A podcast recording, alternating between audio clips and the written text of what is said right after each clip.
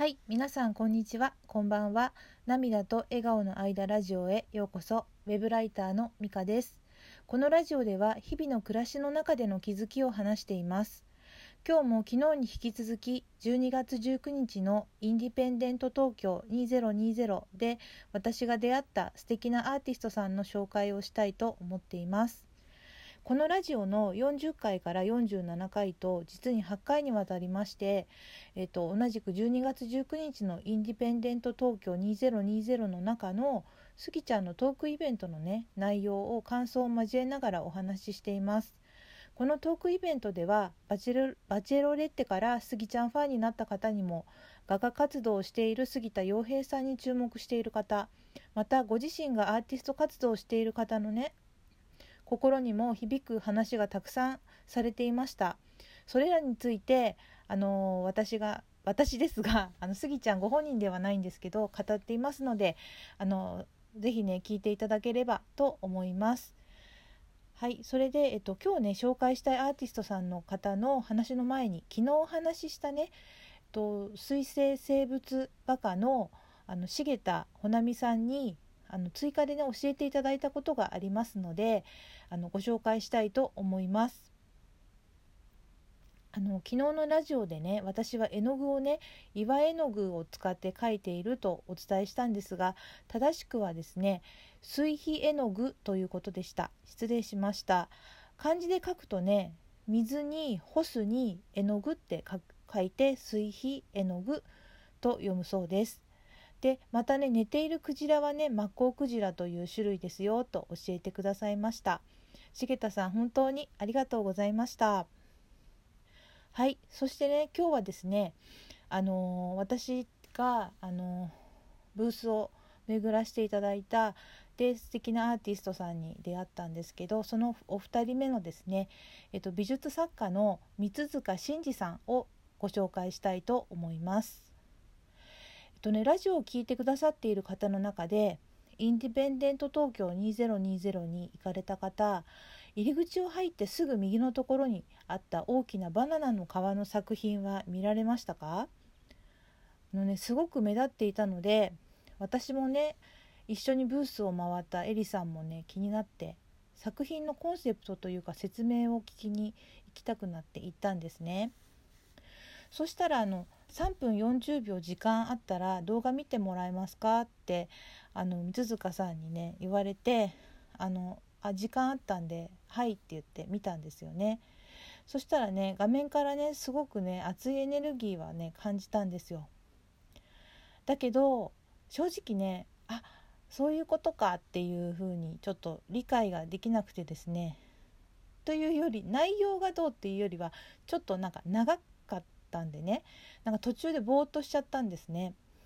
で私はなこんな性格なんで分かったふりとかできなくてね。あの三塚さんにあの正直ちょっと長くて途中集中が切れてしまいましたって言ったんです。あのそしたらここほんと素敵だなと思ったんですが長いですよね。僕も今長いなと思ったんです。1分ぐらいに作り直しますねって言ってくださったんですよ。で私すごく素直な方だなって感動しました。だってあの審査員でもないただの通りすがりの素人のね意見を聞いてくれるなんて本当に嬉しいなと思って。であのまあ3分40秒見たんですがそういうわけで分からなかったんででもじゃあって帰るのもなんかうんと思って分からないままでいるのもちょっと残念でね改めてあの「すいませんちょっと分かんなかったんで」説明を頼んでしてもらったんですが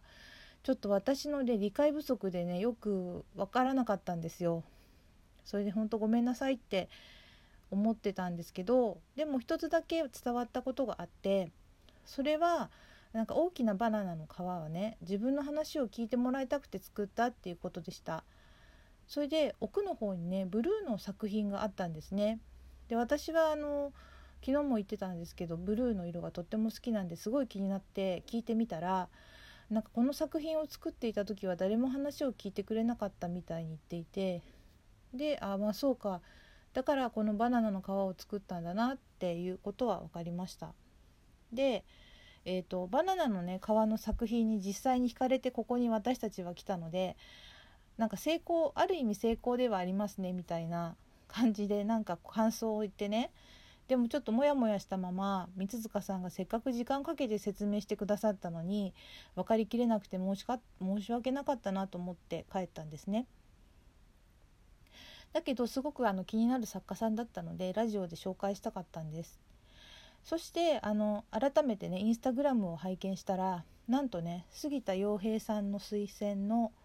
あのシールがねついていてね。あスギちゃんにはちゃんと伝わったんだよかったなって思ったんです。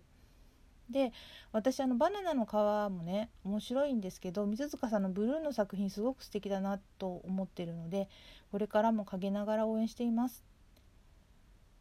というね内容をラジオで話していいですかとね三塚さんにインスタグラムの DM を送ったんですね。そしたらねすごい丁寧にお返事をいただいたんですね。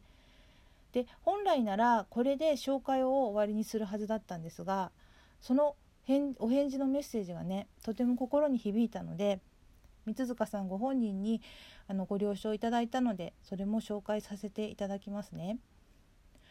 まずね私があの12月19日の当日ね話しかけたことを覚えていてくださいました。すごい嬉しかったです。えそしてねこう言ってくださったんですよ。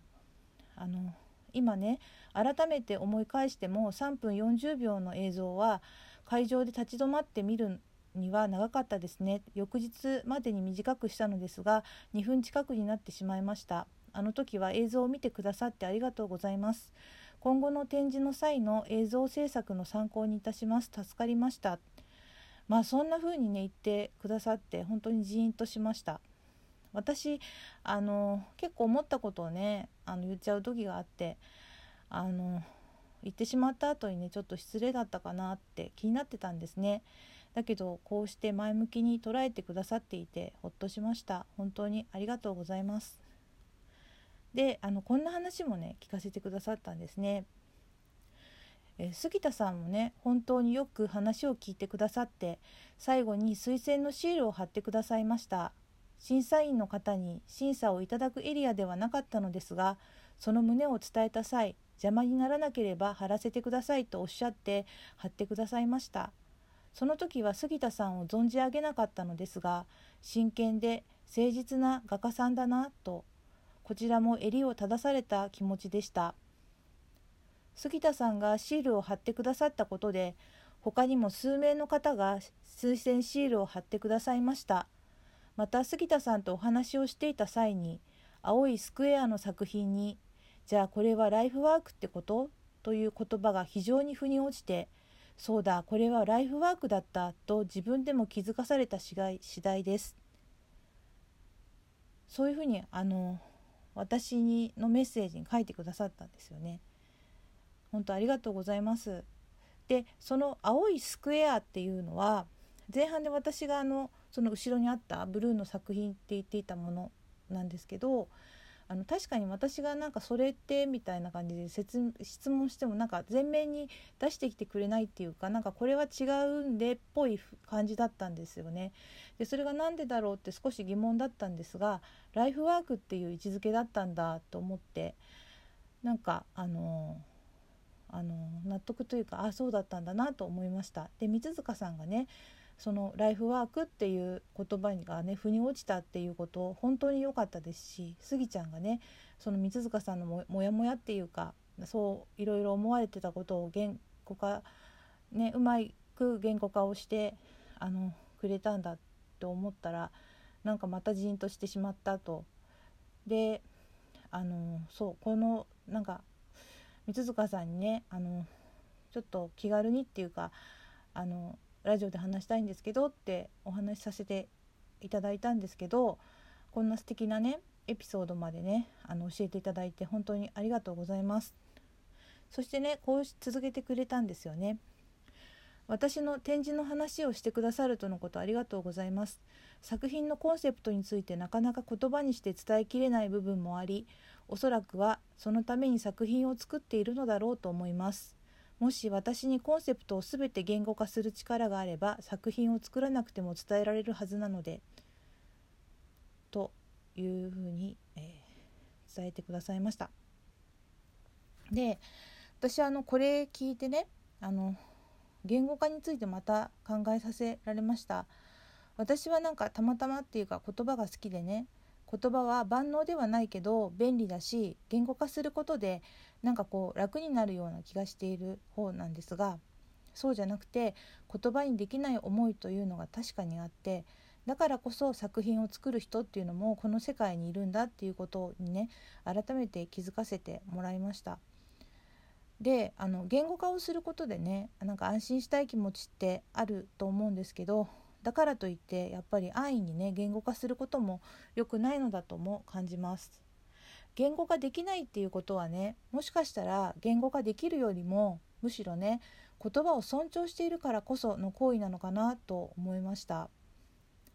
まあ、言語化できることできないことどっちが良くてねどっちが悪いっていうことではなくて、まあ、両方あるんだっていうことをねただ見つめるっていうことが大事なのかなとふと思いましたまたね三塚さんにこのお返事をねさらにねラジオで話してもいいですかってお尋ねしたら快く承諾してくださってとても嬉しかったです。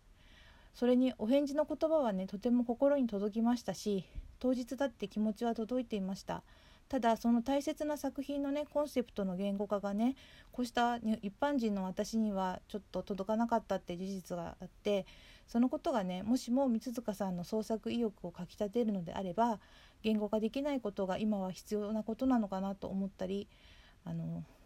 したりしています。